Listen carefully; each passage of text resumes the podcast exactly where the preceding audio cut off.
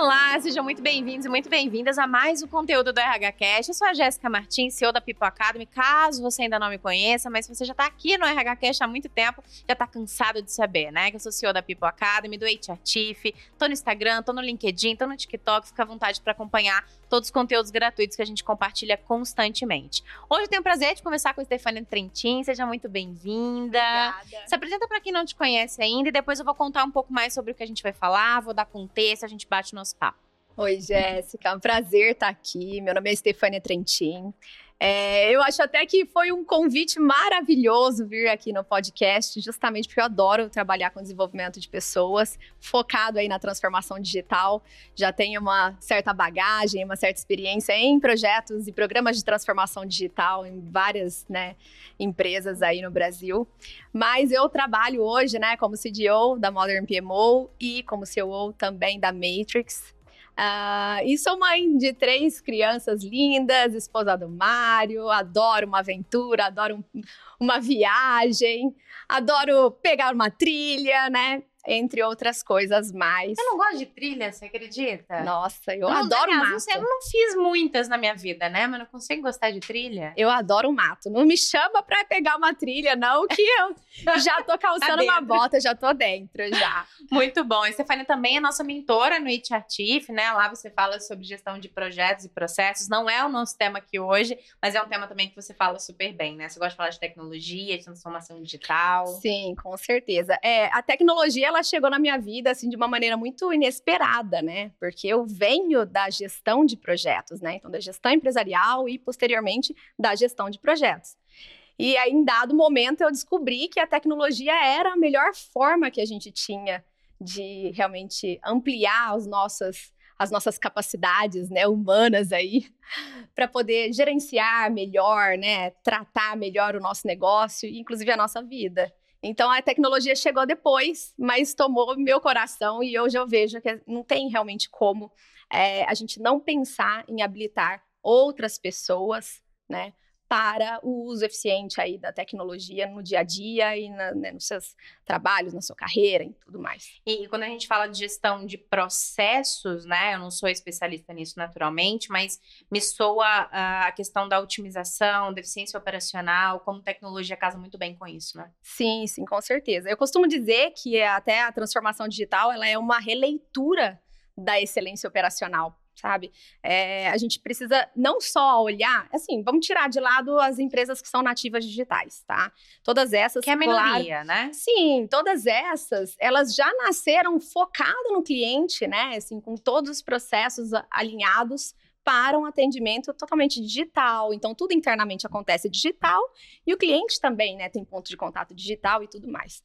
Essas daí estão focando na melhoria dos processos de casa, normalmente, mas todas as outras, elas precisam sim entrar né, nesse fluxo de entendimento da necessidade de trazer tecnologia, mas não só de incluir a tecnologia, né? Eu falo que não é sobre adquirir novas tecnologias, desenvolver novas tecnologias, mas saber fazer um uso eficiente das tecnologias que você já dispõe ou de novas tecnologias para realmente otimizar o trabalho dentro da empresa e atender melhor, entregar melhor valor para o cliente. E a gente vai falar sobre tudo isso hoje, né? Então a gente vai envolver um pouquinho de eficiência operacional, transformação digital, tecnologia e principalmente como a gente, como empresa e potencialmente o RH, desenvolve e habilita nas pessoas esse, essa habilidade, né? Vamos assim dizer, de usar a tecnologia, não só novas tecnologias, escolher novas tecnologias, mas como também usar as que a gente tem da melhor maneira possível. Você já começou a falar aí um pouquinho da sua visão sobre transformação digital, eu queria ampliar isso um pouco mais, né?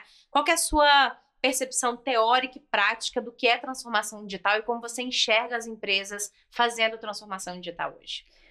Bom, vamos, vamos para o segundo ponto, né? Esses dias aconteceu um fato muito interessante. Um colega meu uh, chegou para mim e falou: Stefania, acho que você tem que começar a mudar essa, essa abordagem de falar que você trabalha com transformação digital. Eu falei, uai, mas por quê, né? Aí ele falou, porque tá meio, né, old fashion, né? Não é mais transformação digital. As empresas já estão transformadas digitalmente. Estão? Aí eu falei, não! Falei, não, isso é um grande erro, né, pensar isso, porque, na verdade, durante a pandemia, a gente teve uma inclusão muito grande de tecnologias nas organizações, né? Então, foram muitas contratações de plataformas, software as a service e tudo mais, mas não foi feito um, um, planejamento sobre isso, uma otimização sobre isso. Então, o que As a gente pessoas tem... não foram desenvolvidas para isso? Também não. Então, assim, o que a gente tem é um, uma, uma série de tecnologias que não se conversam, né? A gente não tem interoperabilidade, a gente não reaproveita os dados, muitas das vezes, e principalmente, a gente não tem uma sustentabilidade de grande parte das tecnologias que são inclusas lá dentro dessas empresas. Porque acontece que as pessoas vão saindo, né? Então tem turnover, entra gente, sai gente. E muitas das vezes, é, todo esse conhecimento, essa base, fica reduzida à TI. Então, assim, não que a, né, a, a, a, o setor né, responsável por definir os padrões, por definir quais são né, as boas práticas de uso, por buscar no mercado os melhores serviços de tecnologia, ok, faz sentido, né? Tudo está ali localizado, sim, desenvolver né, essas tecnologias também. Mas pensar que todos os usuários de negócio, todo o restante da empresa precisa aprender a lidar com a tecnologia. Então, em primeira instância, pelo menos ser tech savvy, se não pelo menos um citizen developer, ou seja, a pessoa tem que ter esse esse ímpeto de saber que a tecnologia realmente vai mudar o negócio e que ela precisa estar tá atualizada em relação a isso. Tá? Você trouxe um ponto que eu queria aprofundar um pouco mais, uh, que é o fato da tecnologia ou da escolha da tecnologia ou desenvolvimento da tecnologia não estar somente em TI. Né, que eu acho que é algo muito comum e isso entra muito dentro do que a gente está falando aqui. A proposta é falar de habilitar as pessoas para a tecnologia. Uh, como que você enxerga isso? Dá mais detalhes de como você enxerga isso sendo diluído na organização, né? Se isso não é só tecnologia, só TI, como que a gente dilui isso entre as pessoas? É que, na verdade, assim, não é nem que a gente tá levando. É, é, é, soa, soa até rude eu falar isso, sabe? A gente tá levando a tecnologia, tirando, descentralizando ali. É que existe uma dependência muito grande. Entende? Então, imagina que a empresa precisa escalar e ela vai precisar cada vez mais desenvolver tecnologia, ela vai precisar de processos mais ágeis, mais dinâmicos, certo? Cada vez mais ela vai ter que ter um suporte em relação a isso. E a gente não consegue lidar com empresas que estão né, nesse, nesse crescimento aí exponencial com um setor de TI localizado crescendo também exponencialmente. Então, a gente pensar em eficiência operacional é realmente a gente olhar para isso de uma maneira diferente. Né? A gente pensar, poxa, talvez a gente consiga né, não só automatizar uma série de processos, ok, né, faz sentido, mas a gente consiga também difundir aí bases de conhecimento para que a gente demande menos desse setor, faça com que ele tenha, obvia, obviamente, um, um, olhar mais estratégico. Um nível de complexidade diferente. Exatamente. Então, assim, ele está olhando outros aspectos, né? Mas parte do conhecimento de negócio, que faz parte aí, né, da, da do, do know-how né, do, dos usuários que estão no restante da empresa, vão ser aplicados a, é, a, partir da tecnologia que eles estão aprendendo, que eles estão né, assumindo ali como base de conhecimento nova. Então, eles vão construir também. É, assim, existe essa, sempre existe essa distância, né? Sempre existiu essa distância. Então, assim, poxa, logo lá no comecinho da minha carreira, eu, eu lembro, assim, de claramente ver projetos que dependiam do setor de suporte, né? E o pessoal atendia, tipo, ah, hoje a gente tem poxa, pensa em excelência, a gente pensa que o cliente interno é tão importante quanto o cliente externo, a gente atende, pensa em padrões de atendimento, SLA e tudo mais. Claro que você pode ter um processo muito legal de atendimento e tudo, mas não é só sobre dar suporte e ter essa dependência, é sobre dar autonomia também para que essas equipes e essas pessoas consigam desenvolver a partir das ideias delas próprias, mas lógico, estabelecendo ali padrões mínimos, né, gente, de segurança. Não estou falando, cara, vai, né, todo mundo vai desenvolver e vai sair, vai ficar maravilhoso esse desenho. Não, a gente tem que pensar numa arquitetura e tá, a responsabilidade está atrelado, né, ou ao setor de TI ou o setor né, de transformação digital, uma squad, que seja, né? Mas a gente precisa pensar nisso sistemicamente. Então, quem vai criar realmente essa perspectiva para a empresa se transformar digitalmente vai estar olhando isso sistemicamente, enquanto que cada área vai ter insights relativos ao seu negócio. Você não vai tirar a pessoa que está lá de dentro do setor de tecnologia, pensando em coisas estratégicas, para ir, por exemplo, dentro do setor de RH e falar: olha, o que, que você pode otimizar? Mas você lá dentro vai ter uma dor. E aí você vai procurar. Talvez o seu, a sua dor não seja prioridade naquele momento. Então, por que, que você não pode, você mesmo, a partir, por exemplo, de uma plataforma low code, por exemplo, desenvolver um aplicativo do colaborador que vai facilitar a vida dele? Entende? O que não dá, eu acho assim, que não dá mais para a gente é, considerar é pensar que qualquer usuário de negócio está imune à tecnologia ou a, a, compreensão da tecnologia, entende? Por exemplo, eu vejo muito, por exemplo, áreas de TI, é, desculpa, áreas de RH, de recursos humanos, onde as pessoas não têm muita noção prática sobre os sistemas, as ferramentas que elas utilizam. Então, dentro elas, da própria área de RH. Dentro da própria área de RH. Então, aí que acontece? Vou numa feira, eu dou esse exemplo claro porque assim já já vi algumas vezes. Vou numa feira, alguém me apresenta uma plataforma, eu vejo que tem funcionalidades legais que fazem fit, né, com a minha área, eu falo, nossa, talvez seja essa daqui. Levo lá para dentro, né, da, da, da, empresa e fico lutando para poder defender aquela plataforma. Sendo que muitas das vezes você já tem às vezes recursos recursos simples ali que consigam atender a sua demanda, mas você está vendo, né, é, apenas pelo âmbito das funcionalidades. Você não está vendo a arquitetura, né? Você não está vendo a integração. Você não está vendo, por exemplo, se o processo vai funcionar na prática, se ele vai ser bom, porque não importa você contratar uma plataforma legal. Lá na frente é que você vai ver se, se os usuários vão sair, por exemplo, do, da onde eles estão trabalhando normalmente, para poder ir até aquela plataforma, para poder, sei lá, responder uma pesquisa, para poder participar né, de um alinhamento, enfim. E a, essa distância é uma distância muito grande. Então eu falo, não é sobre funcionalidade. Se você tem um bom processo, qualquer ferramenta pode se adequar. E você também pode ajustar o processo no fim das contas, né? Determinada ferramenta não seja, talvez não seja melhor, né? Mas você consegue ajustar o processo para que você aproveite, por exemplo, de um benefício financeiro. Poxa, você contrata uma plataforma talvez externa aí, uma, um software as a service que vai te atender em uma parte do seu problema pontual, mas ele vai te cobrar talvez por usuário. Cada, cada usuário novo que vai entrando na empresa, você vai estar tá amarrado ali, né? Aqueles dados, muitas das vezes, você não consegue reaproveitar, utilizar, integrar, né? Às vezes não acontece isso. Às vezes tem integrações, consegue fazer, mas não é funcional para o usuário, né? para o colaborador que tem que entrar. Então, tem vários aspectos. Você tem que pensar na experiência, né? Você tem que pensar no design, você tem que pensar na arquitetura. No você seu próprio processo. Tudo, tudo. Então, por isso que eu falo, é importante você ter pelo menos algum critério, alguma base para isso.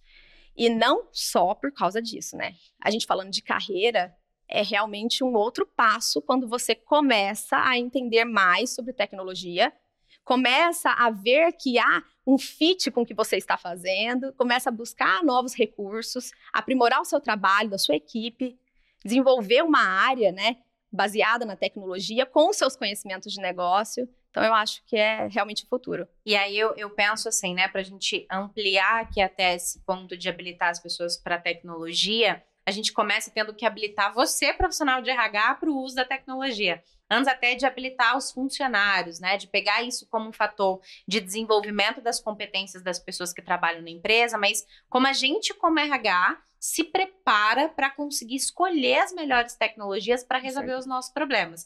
Então, você já trouxe várias coisas aqui que eu quero reforçar para fazer um, um resumão do que ela trouxe até aqui, que é arquitetura, experiência, integração, funcionalidade, quais problemas resolve. Será que eu já não tenho uma plataforma que faz aquilo? Aí é melhor eu contratar um módulo do que contratar uma outra ferramenta? Será que esse problema que eu estou buscando solução externa eu não consigo desenvolver uma própria ferramenta para fazer isso? Será que eu não tenho uma ferramenta mais barata que não é de RH, mas eu posso usá-la porque a empresa toda já usa para poder resolver um processo específico. Então tá faltando a gente ter essa leitura sistêmica do uso da tecnologia também. Né? E esse último ponto que você falou é muito interessante. Qual? Sobre você já usar alguma coisa que você Legal. já dispõe. Porque o que acontece? Quando você tem uma plataforma mais é, consolidada, que toda a empresa está usando, e que já dispõe, às vezes, de aplicações, recursos, funcionalidades, que podem ser adaptados segundo o contexto da área para poder atender uma equipe, por exemplo, é, nesses casos, é, o reaproveitamento do conhecimento de base da empresa é muito maior. Então, quando você setoriza, quando você contrata uma ferramenta que está localizada a uma equipe, isso não significa que você não tenha que contratar ferramentas específicas. Poxa, uma ferramenta para o setor financeiro, uma, uma ferramenta para o RH, qualquer que seja, né? Existem, óbvio, casos que são pontuais, são indiscutíveis, mas não necessariamente todos. E quando você já tem uma plataforma mais estabilizada que atende toda a organização, você consegue fazer uma coisa que eu acho que é fabulosa, que é a polinização do conhecimento, né? Então você tem uma área, uma determinada área que já faz uso daquilo de uma maneira eficiente, e você consegue fazer essa, essa polinização aí entre essas equipes, né? Então, pega esse conhecimento, replica em outro lugar, não começa do zero a compreensão da plataforma, o entendimento de, de como ela funciona. Você acaba tendo né, um apoio, porque em grande, na grande maioria dos casos vão ter correlações. Os processos vão mudar, você vai ajustar, né? Mas assim, a base de entendimento às vezes vai funcionar. E, e, aí você aproveita, poxa, você já sabe trabalhar com isso, me dá uma mão aqui, sabe? No dia a dia mesmo. Gestão do conhecimento. Gestão do conhecimento. A gente pode reaproveitar isso, né? Dentro de uma base de ensino, pensar no onboarding já direcionado para isso, ou seja, como que a gente vai fazer a manutenção, a atualização daquele conhecimento ali dentro, deixando sempre atualizado, claro, né? Mas também reforçando a importância desses novos entrantes estarem capacitados para poder trabalhar segundo as perspectivas da empresa. Legal. Eu queria falar um pouco mais sobre transformação digital, sobre uma perspectiva mais prática, né? Então, você participa e já participou de vários projetos relacionados à transformação digital, e na nossa conversa você trouxe alguns exemplos da, dos riscos que um projeto de transformação, de uma estratégia de transformação digital corre quando o RH não está envolvido, né? O quanto que, na prática, as empresas tocam projetos de transformação digital sem o RH na mesa e o quanto isso prejudica o andamento de um projeto como esse. Conta pra gente. Cara, a diferença entre um RH ativo, né? Uh, pensando em todo esse desenvolvimento, é surreal de verdade. Porque a distância entre o RH é essa distância entre as pessoas, no fim das contas. Né? Quando a gente pensa em tecnologia e a gente começa a levar em consideração todos esses aspectos que você mencionou aí, ah, eu estou pensando em integração, eu estou pensando em custo, eu tô... a última coisa que você está pensando é no usuário, né? É a última coisa que chega lá na ponta. E pior, e tá você... tá errado, né? E você, não, você tem que pensar no usuário, é. porque quem vai, quem vai efetivamente estar tá usando aquela ferramenta, não importa você contratar. Não importa você implementar. Se você não der manutenção, não vai ser sustentável, né? É, é, igual eu, eu brinco, sempre uh, querem fazer, poxa, vamos fazer vários dashboards maravilhosos e tal. Cara, e depois vai ficando desatualizado, ninguém acompanha. E assim vai. Então, assim, é uma coisa viva. A empresa é um organismo vivo. Todos esses processos precisam ser atualizados, mas a gente precisa de pessoas capacitadas para isso. E a gente não pode também ter só a dependência lá, né, do setor de tecnologia, que está realmente responsável por pensar em boas práticas, buscar novas tecnologias, desenvolver tecnologia própria, poxa, que é um grande fator de diferenciação aí num projeto ou num programa de transformação digital, inclusive, né, relacionado ao sucesso desses projetos. Mas você precisa realmente habilitar essas outras pessoas para que a gente tenha, pelo menos ali localizadamente, né, alguns usuários que vão dar respaldo, que vão ser nossos champions aí, por exemplo, numa estratégia de transformação digital, ok? Então, assim, a, aos poucos a gente consegue realmente aproveitar. Isso envolve um pouquinho de design organizacional, porque é, é claro quando a gente está pensando na transformação de uma empresa, de um negócio, né? Transformação digital implica em uma mudança. Transformação é um processo. Por mais que você traga vários projetos de transformação digital, transformação não é um projeto, né? É uma jornada. É uma jornada longa. E qual gente... é a diferença, vai, na prática, quando a gente fala de projeto? Eu cometi esse equívoco, tá, gente? Eu disse pra ela. Transformação digital, né? Porque é tipo um projeto. Ela olhou assim para mim e falou: não. Na verdade, não é um projeto, né? Então é uma jornada. Qual que é a diferença pra gente entender na prática onde a gente erra quando a gente está conceituando ou encaixando transformação digital? Bom, um projeto, né, assim, na prática, é tudo aquilo que é finito e você entrega uma solução ao final, né? Você tem geralmente um tempo, um custo, né, um escopo definidos, ou, né, dependendo do projeto, você vai ter esse escopo mais definido, mais claro, alto nível, né? Mas pensando em gestão ágil, gestão preditiva, são dois modelos aí de gestão de projetos. Mas, ah, de modo geral, você entrega algo no final. Então você entrega uma solução. Você entrega, por exemplo, eu posso fazer um projeto de uma melhoria de processo. Eu vou entregar esse processo pronto, melhorado no final. O projeto ele traz um novo. Eu vou construir uma nova planta de uma fábrica. Eu vou construir um prédio. Projetos mais preditivos, você faz um mega planejamento antes, ok? Agora, a diferença para projetos mais ágeis, por exemplo, de desenvolvimento de software, são projetos ou não, né? Hoje a gente tem gestão ágil em tudo aplicado, mas só para poder ilustrar, um projeto voltado mais para inovação, para uma coisa que é menos clara, que você não tem tanta precisão, tanta clareza, você não faz um mega planejamento prévio.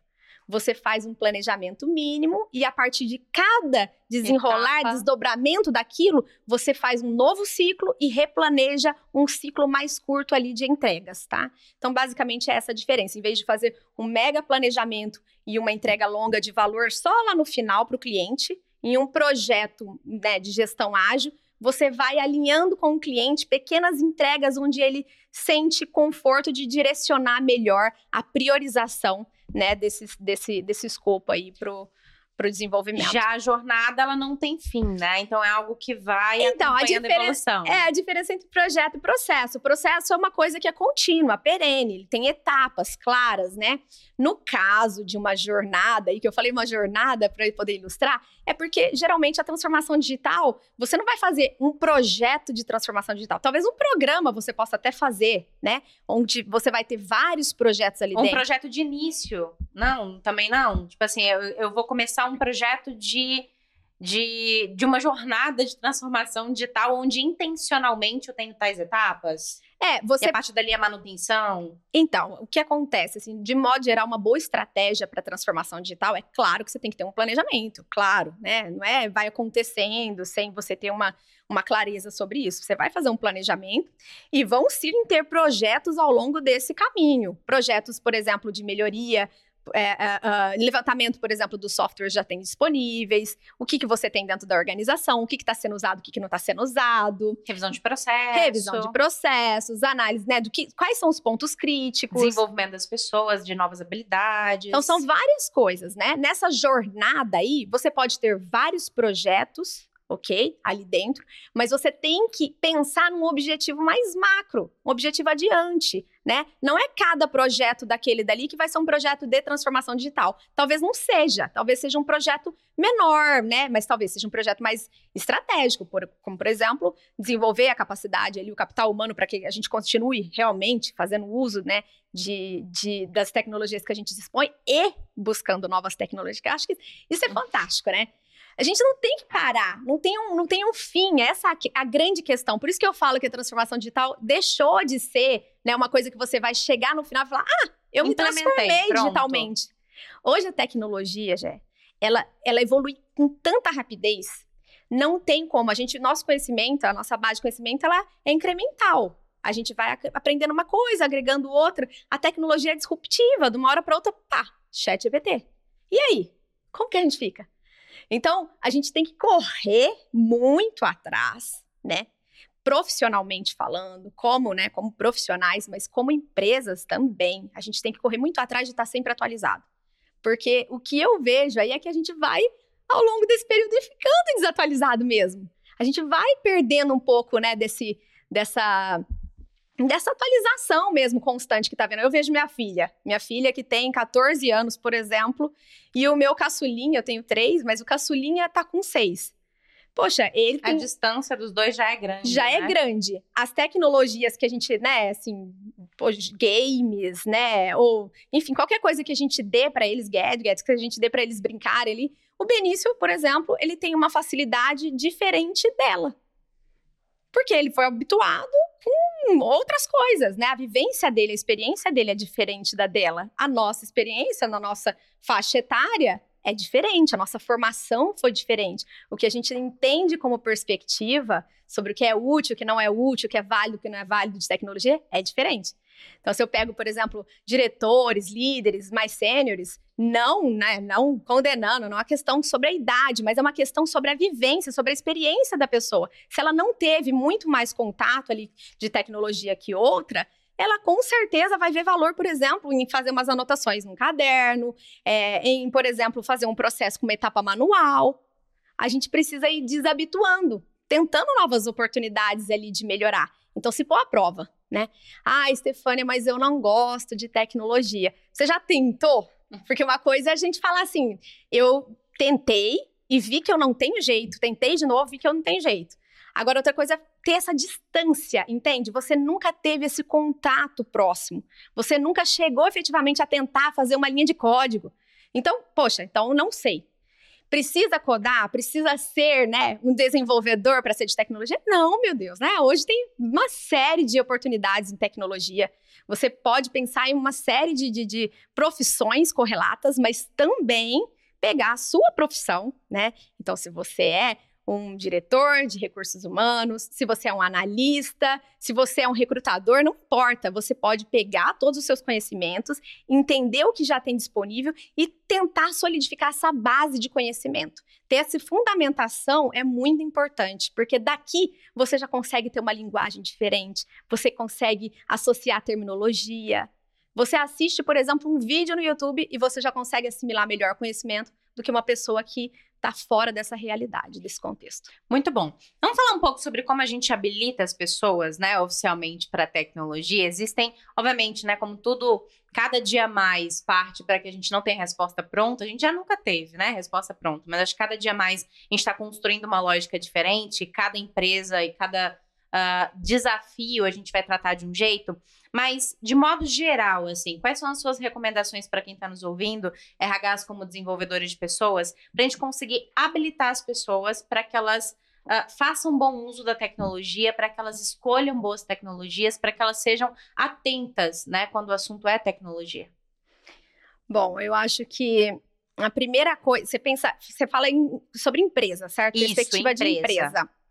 Acho que a primeira coisa é a gente analisar claramente qual é o grau de maturidade em tecnologia da empresa. Qual é a necessidade que a empresa tem naquele momento, né? Se é uma empresa que, poxa, já trabalha com serviços digitais, se a empresa não é, por exemplo, uma nativa digital e ela já tem soluções voltadas para o cliente digital, mas internamente a coisa não tá legal, então olhar, esse, ter esse olhar voltado para dentro, né? Começar a repensar processos internos, integrações, usabilidade, recursos, tudo que você pode pensar, mas jamais esquecer da segurança. Eu acho que esse é um tema muito pouco explorado hoje, mas é um tema cada vez mais necessário de as empresas tomarem conhecimento da importância de reforçar recursos de segurança, né? Pensar em políticas e estratégias de segurança, porque cada vez mais a gente se tornando digital, a nossa segurança não vai ser ali na portaria do prédio. A nossa segurança vai ser no nosso ambiente digital, onde estão nossos bens de valor, né?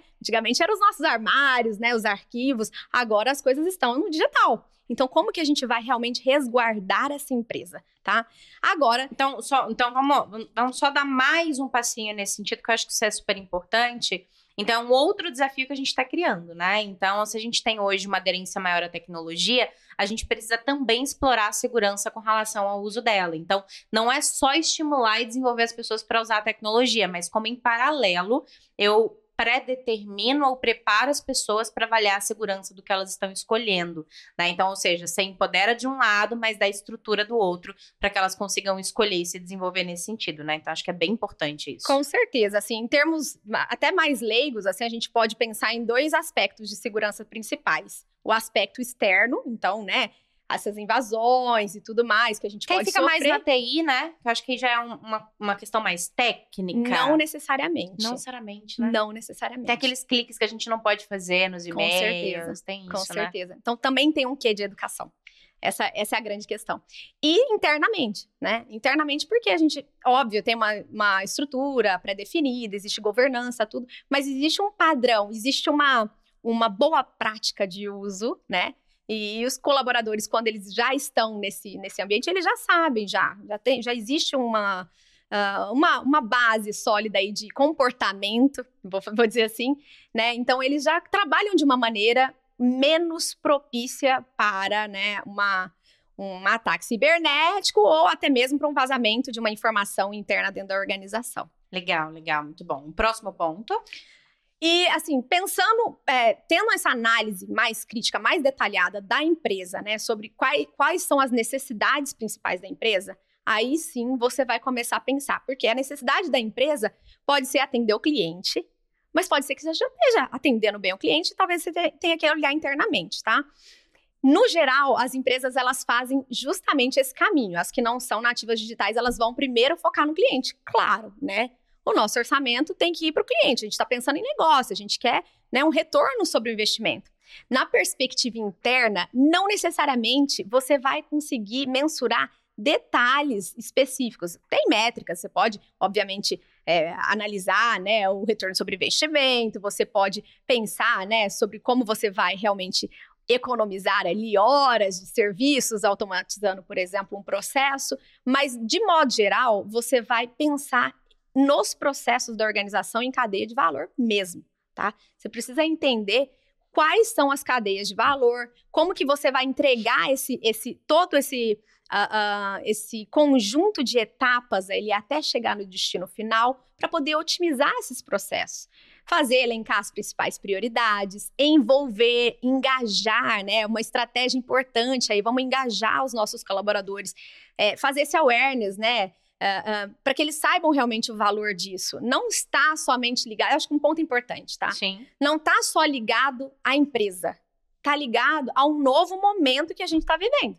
De mercado, De né? mercado. Então, se, se, se o colaborador ele não souber da importância disso dentro do seu negócio, ele vai saber no mercado, porque é muito mais valorizado e ele vai perder essa onda, né? Então, realmente é uma, é uma mudança no mercado. É uma mudança geral, global. E aí a gente pode pegar isso como argumento, né? Então, isso pode ser um argumento de engajamento. Então, olha, isso que você vai viver aqui, essa habilitação, esse desenvolvimento, ele te desenvolve para a carreira né? Ele não só desenvolve aqui dentro, né? Então, conectar esses propósitos é importante. Sim. E pensar também, obviamente, né, aí em um, um, ambiente, uma trilha de conhecimento. Então, pensar aí, né, em todo esse design instrucional, como que o colaborador vai aprender, qual que é a que melhor que é forma. instrucional? Como ele vai, como vai ser essa linha lógica, né, onde ele vai, como vai ser esse design de como ele vai aprender, essa jornada de aprendizagem dele certo? Quais são as formas, as maneiras que ele vai é, é, aprender melhor, tá? Então, por exemplo, às vezes já fui em empresas, em organizações onde só funcionavam as coisas presencialmente. Como que eu vou traçar uma estratégia de transformação digital e eu preciso levar aquela empresa para um outro nível se eu não consigo atingir os colaboradores? Eu, tava, eu tinha que estar lá presencialmente. Eu tinha que ir lá presencialmente, ainda que para mim fosse não só mais fácil, mas muito mais viável eu, por exemplo, ensinar, fazer alguma, né, algum treinamento, por exemplo, no ambiente virtual, porque a pessoa já estaria navegando e tal. Mas não, eu tinha que ir lá presencialmente engajar. Então, pensar na, no, no, design instrucional, claro, quais são as etapas, quais são as, as trilhas principais de aprendizagem, o que, que vai fazer sentido para o negócio, e isso é muito particular Tá? Tem empresas, por exemplo, que estão voando em, em, em, uso de inteligência artificial generativa. Elas estão correndo mesmo assim, poxa, parece que foi lançado no fim do ano passado, a galera já está meio que desesperada. Por quê? Porque realmente faz sentido para aquele negócio. Existem outras empresas que estão um pouco mais atrás, atrás até no nível de maturidade, como eu falei. Existem empresas, poxa, que estão indo realmente para o digital. A gente sai da bolha aqui, né? Pô, tô aqui em São Paulo tal, não, não querendo achar que é melhor ou pior, nada disso. Existem N, né, instituições, empresas legais aí no interior, em qualquer outro estado. Mas quando a gente sai, a gente vê que assim, o mercado ainda é muito diverso. Apesar das pessoas terem ido para o digital, o que eles entendiam por digital era uma nuvem e um chat para se comunicarem. Então eles queriam ter os arquivos digital para poder colaborar e um lugar para poder conversar. Realmente faz sentido comunicação e colaboração para trazer mais São características, né? Sim, né? faz sentido ter isso. Mas a gente tem que pensar também, né, em tudo que está envolvido por trás. Então, tem que ter o aspecto muito importante ali é ter que ter a participação da, do pessoal de tecnologia, da TI, né? Tem que ter o apoio da área estratégica, né? Então, todo o board, C-levels, eles têm que estar engajados na, em todo o programa de transformação digital, o que quer que você vá chamar, e também de o RH. Com certeza. Entender quem são aquelas pessoas que têm mais facilidade com tecnologia para trazê-las como uh, os primeiros usuários ali. Nossos sentido? champions, com certeza. Aí vai muito da estratégia que a empresa vai adotar. Essa eu gosto particularmente muito. Porque eu sei que vão ser pilares estratégicos ali dentro. Outra coisa, por exemplo, é trazer também as lideranças, sabe? Engajar eles para que eles retornem sobre como está sendo o desenvolvimento da própria equipe deles. Não só a gente ficar, ah, vamos aplicar uma prova, um teste, ou ah, vamos, vamos sondar, fazer pesquisa. Não é só sobre isso. Porque as pessoas, elas trabalham bem em equipe né? Então, quando você tem um círculo ali de trabalho diário, cotidiano, esse envolvimento é muito rico, é muito forte, é um elo assim maravilhoso para desenvolver. Agora, quando você sai desse âmbito aqui, a gente precisa coligar tudo. A empresa ela vai, né? Ela vai ganhar agilidade organizacional, ela vai se transformar integralmente. Então, a gente está pegando toda a organização, a gente está com uma visão mais holística, mais sistêmica nem sempre o que a gente vai trazer de benefício para aquela área em especial vai fazer sentido para as demais. Por isso que é bom ter é, uma, um responsável, né, ali tocando a iniciativa, digamos assim, de transformação digital. Porque ele tem que ter esse olhar, tanto do todo, né, quanto o olhar individual. E ali dentro de cada círculo desse dali, né? Então, das squads, das BUs, né? Das equipes, cada enfim, um vai chamar do setor, de um qualquer um vai chamar de um jeito, dessas organizações dentro da empresa, aí a gente vai fazer um desenvolvimento mais pontual. Então, trazer a liderança para dentro dessa perspectiva, engajá-los, mostrar a importância. E aí eu falo que tem uma coisa que é maravilhosa. É maravilhosa a gestão por inveja, né? Então você vê que o colega ali, você vê, né? que, é, você vê que tem ali, tem aquela área tá andando super bem e tal. Poxa, como que vocês conseguiram fazer isso e tal? Não, eu também quero isso para mim. Poxa, mas então a gente acaba é como se contaminando assim a empresa. Por isso que a questão da transformação, né, e a cultura é muito forte em relação a isso. Tem empresas que vão, obviamente, é, se desenrolar nessa estratégia muito mais rápido. E outras não. E tá tudo bem, cada um no seu ritmo, desde que a gente não pare, porque o mercado não vai esperar. Criar um lab é uma opção também, talvez um laboratório interno onde as pessoas possam experimentar, trocar, ter momentos onde elas compartilham insights. Eu acho que até duas coisas: um ambiente para testar, um ambiente ali para você realmente experimentar, faz total sentido, é muito importante. Mas assim, vamos pensar também no aspecto humano. Porque a pessoa que nunca mexeu com absolutamente nada, que ela tem essa distância, ela não vai naturalmente é, né, se introduzir, se nesse, introduzir ambiente. nesse ambiente. Então, assim, pensar em estratégias de gamificação, pensar em canais de comunicação, de tirar dúvidas, né, de contar experiências, canais de comunicação mesmo, onde as pessoas possam se sentir mais confortáveis, compartilhar um link, mandar uma pergunta e o outro colega responde. Eu acho isso fabuloso, realmente transforma. Só uma coisa que sobre isso que você está trazendo, me lembrei que quando nós conversamos, você falou assim, Jéssica, é super importante a gente partir do pressuposto de que ninguém sabe absolutamente nada do que a gente vai falar e não já começar aqui de cima, né? Então colocar todo mundo no mesmo nível e ter uma linguagem mais acessível é super importante também, né? É, eu, assim, eu, eu brinco, eu, também sou professora, né? Não mencionei aqui, mas eu também sou professora. E aí a gente tem meio que uma a primeira, a primeira coisa quando você vai começar uma aula, né, é você tentar nivelar os alunos. Existem alunos que já estão além, eles vão falar, ai, que tédio assistir essa aula e tal, né? Existem alunos que estão ali começando, né? Não importa qual é o tipo, eu dou aula para, né?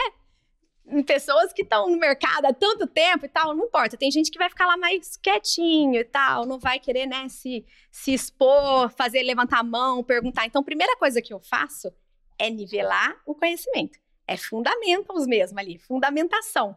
Eu falo que a gente pode até construir um L ponto maravilhoso na empresa, mas sem antes construir o prédio, sem antes construir a via para que as pessoas possam chegar no prédio, a gente não vai estar tá fazendo um bom trabalho. Não tem sustentação, né? Então pensar um pouco nessa nesse pequeno prazo, mas também visar o longo prazo ali, né? O que, que realmente vai agregar, gerar valor.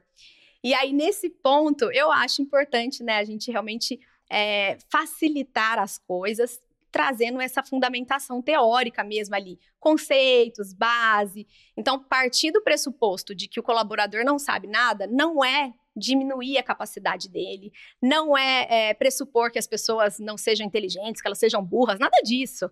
é, na verdade, dar acesso, é ser da facilidade para que o colaborador que tem um pouco, que está um pouco um pé mais lá atrás, ele consiga se nivelar. Se você acreditar no potencial dele, na capacidade dele, e você mostrar isso para ele, né, falando, cara, ninguém sabe, mas vamos partir dessa base, ele vai evoluir. É, ele vai se sentir seguro para poder testar, para poder brincar e para poder evoluir, crescer na carreira. Muito bom. Para a gente encerrar, uh, eu queria que você trabalhasse a sua mensagem final muito focada no que você enxerga de, de gap entre uh, os resultados de transformação digital e a distância que o RH está desse resultado, né? E com base nisso, o que, que os RHs que estão nos ouvindo, o que, que eles podem fazer, o que, que eles deveriam fazer para serem mais ativos nesses projetos, para conseguirem intervir, né, uh, para que a gente não tenha tantos resultados frustrados de transformação digital no mercado hoje? Olha, é, não tem como a gente não tocar uma estratégia, né, uma iniciativa, um programa dentro de uma empresa, se a gente realmente não vê o valor que aquilo tem. Porque o engajamento, a energia que a gente vai pôr em tudo isso que a gente vai estar tá fazendo, vai fazer total diferença na hora de você explicar, na hora de você engajar, na hora de você é, realmente contaminar todos os stakeholders que vão estar envolvidos no projeto, né, no processo, enfim. Eu acredito muito forte que a gente se transformando, a gente consegue realmente mostrar o valor daquilo para um outro colaborador que ainda não se transformou. Escala isso para a empresa inteira. Eu acho que é papel do RH hoje é ser digital eles precisam entender, né? Todas essas áreas aí de organizações no Brasil precisam entender o valor disso, a diferença que faz para um negócio, quando o RH ele está próximo da visão do negócio, do impacto do negócio. E hoje ser digital não é uma questão de moda, não é uma questão somente, inclusive, né, a excelência operacional, não é isso. Sobrevivência. É sobrevivência, porque daqui a pouco, mais adiante, as empresas que não estiverem nesse patamar, elas realmente vão deixar de existir. Então a gente está falando, poxa, é, pensa aqui para ficar mais claro, o mundo antes chat GPT e o mundo depois chat GPT Entende? Um mundo antes de uma tecnologia, um mundo depois de uma tecnologia. Poxa, o mundo antes do celular, o mundo depois do celular. A gente não está mais no momento de, ah, vamos ver se a gente pode se transformar. Ou, ou a gente já está transformado, a gente já tem, a gente manda mensagem aqui. Não. Leve a sério a transformação digital dentro do seu negócio. E você, recursos humanos, aí RH, pense claramente no quanto você pode mudar como você profissional para que você realmente consiga transformar a vida das outras pessoas, dos outros colaboradores lá dentro. Uma empresa, ela é feita de pessoas. As pessoas têm seus mindsets, limitados ou não. E a cultura, ela é o resultante disso. Então, para transformar a cultura para uma cultura digital, a gente precisa transformar os indivíduos. Muito bom, desenvolvimento de pessoas, né? Acho que é acima de tudo. Quem quiser continuar conversando com você, acompanhar seus conteúdos, como te encontra? Instagram. Instagram, LinkedIn. E é isso. Por enquanto é isso. Logo mais temos Por novidades. É isso. muito bom, novamente, muito obrigada. Obrigada viu, a você pelo convite. A gente vai deixar aqui as redes sociais dela, tanto aqui na tela quanto na descrição. Aproveita também para me seguir, tanto no Instagram quanto no LinkedIn. Lá eu tô como Jéssica Martins. Muito obrigada e até o próximo episódio. Tchau, tchau. Ei, você acabou de assistir mais um conteúdo aqui do RHCast no meu canal eu tô aqui para te dizer que existem vários outros conteúdos incríveis para você maratonar. Inclusive, tô deixando aqui do lado duas sugestões muito interessantes para que você consiga se desenvolver como um profissional de RH de alto impacto. Aproveitando, eu quero deixar dois recados. O primeiro deles é para você que gostaria de se desenvolver como RH que realmente impacta o negócio em que trabalha. Hoje nós temos a maior escola de RH do Brasil, People Academy, e lá você consegue se desenvolver em quatro grandes carreiras. Se você está iniciando, se é especialista, liderança de RH ou quer empreender, são mais de 25 conteúdos para que você possa se desenvolver. E eu estou deixando aqui do lado um QR Code para você conhecer um pouco mais da plataforma. Aproveitando, eu quero te dar um outro recado que na verdade é uma sugestão, para que você conheça todos os apoiadores do projeto RH Cast. É por causa deles que conteúdos de alta qualidade como que você acabou de assistir chegam para você gratuitamente. No mais, aproveita bastante os conteúdos aqui do nosso canal.